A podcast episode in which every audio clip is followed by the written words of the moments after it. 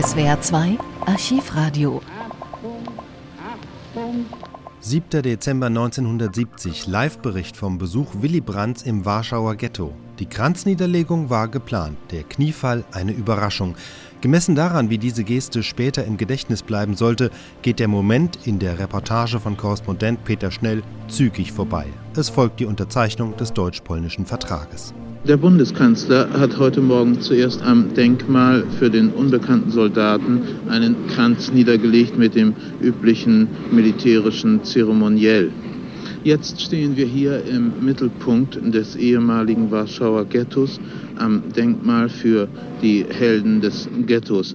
Dieses Denkmal wurde aus schwedischem Granit errichtet und äh, erinnert an die mehreren hunderttausend Juden, die hier im Warschauer Ghetto umgekommen sind.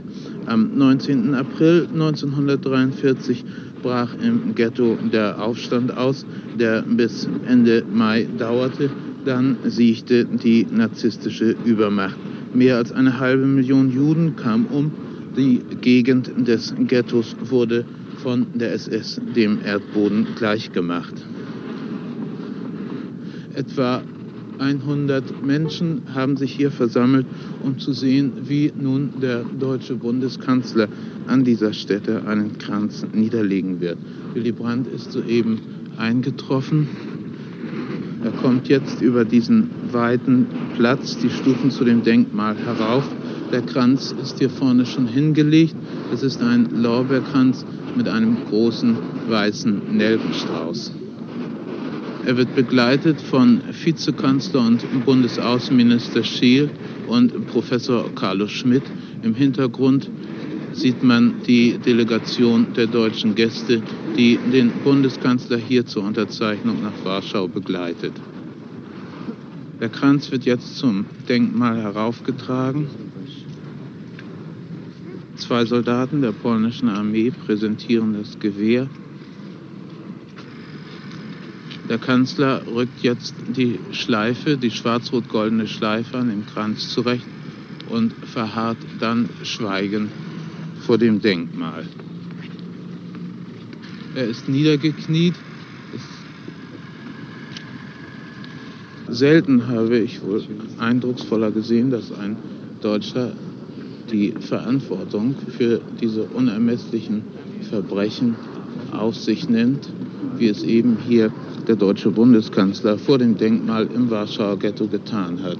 Willy Brandt ist jetzt aufgestanden und kehrt mit seiner Begleitung zu den Wagen zurück, die ihn jetzt zum Amtssitz des Vorsitzenden des Ministerrates Zyrankiewicz bringen werden. Dort ist noch um 11 Uhr ein Gespräch vorgesehen. Dann werden Brandt und Zyrankiewicz zur Unterzeichnung des deutsch-polnischen Normalisierungsvertrages in das Palais des Ministerrates fahren. Das Palais des Ministerrates befindet in der Krakowskie Przedmieście Straße, der sogenannten Königstraße, die von der Warschauer Altstadt bis nach Schloss Wilano führt, in dem der Bundeskanzler wohnt. Das Palais wurde in der zweiten Hälfte des 17. Jahrhunderts gebaut und wird Kunstkennern eher unter dem Namen Radziwill-Palais bekannt sein. Wurde mehrfach umgebaut und erhielt seine heutige Gestalt im Jahre 1818 bis 1819 durch den Baumeister Eigner. Wie alle Warschauer Palais wurde auch dieser Palast von den Nazis bei ihrem Abzug 1944 zerstört. Nach dem Kriege wieder aufgebaut, dient es jetzt also für repräsentative Veranstaltungen des polnischen Ministerrates und der polnischen Regierung. Hier in dem Säulensaal dieses Palais wird nun gleich der deutsch-polnische Vertrag unterzeichnet werden.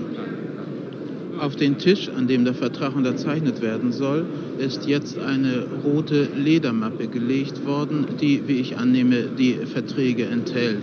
Vier Füllfederhalter sind hingelegt worden. Links und rechts, je an den Enden des Tisches, stehen die schwarz-rot-goldene deutsche Fahne und die weiß-rote polnische Fahne. Presse, Kameraleute, Reporter und Fotografen sind in einigem Abstand in einem Halbkreis um diesen Tisch herum aufgestellt. Es sind über 300 in- und ausländische Journalisten nach Warschau gekommen, um Zeuge zu sein, wenn dieser historische Vertrag nun in wenigen Minuten unterzeichnet wird.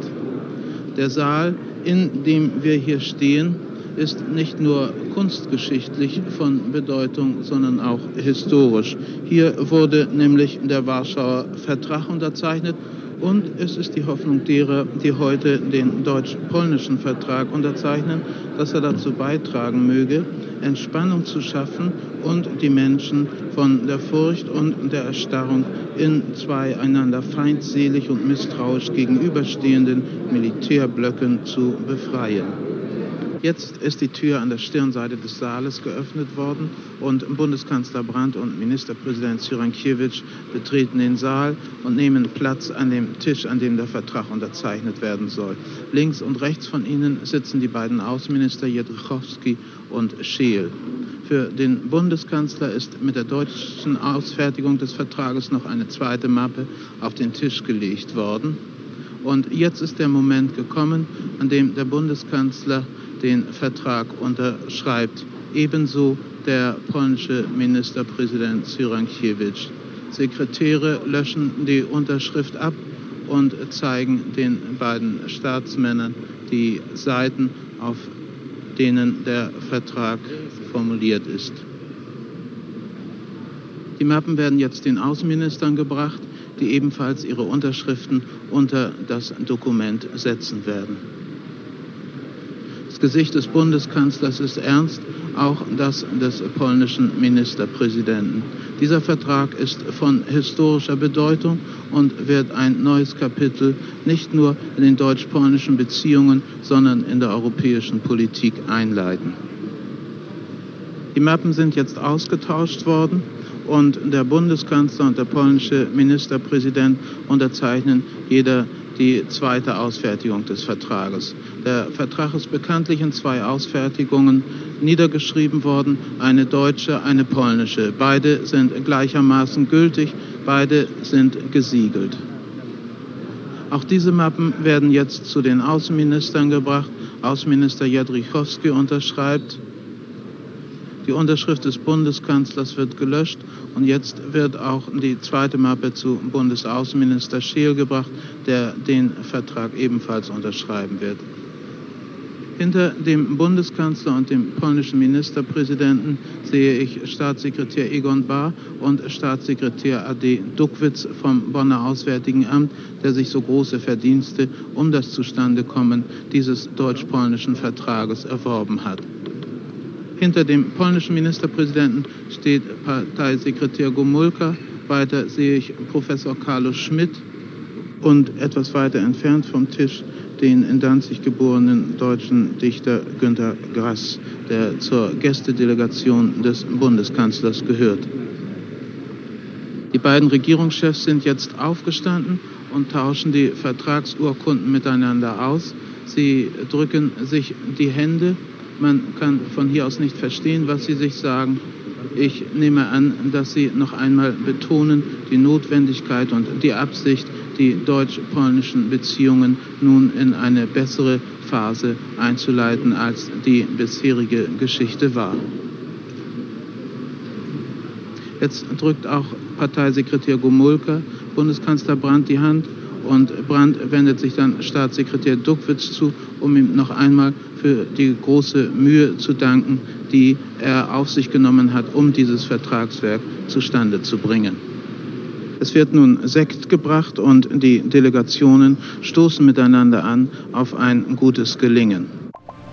SWR 2 Archivradio. Viele weitere historische Tonaufnahmen gibt es, thematisch sortiert, unter archivradio.de.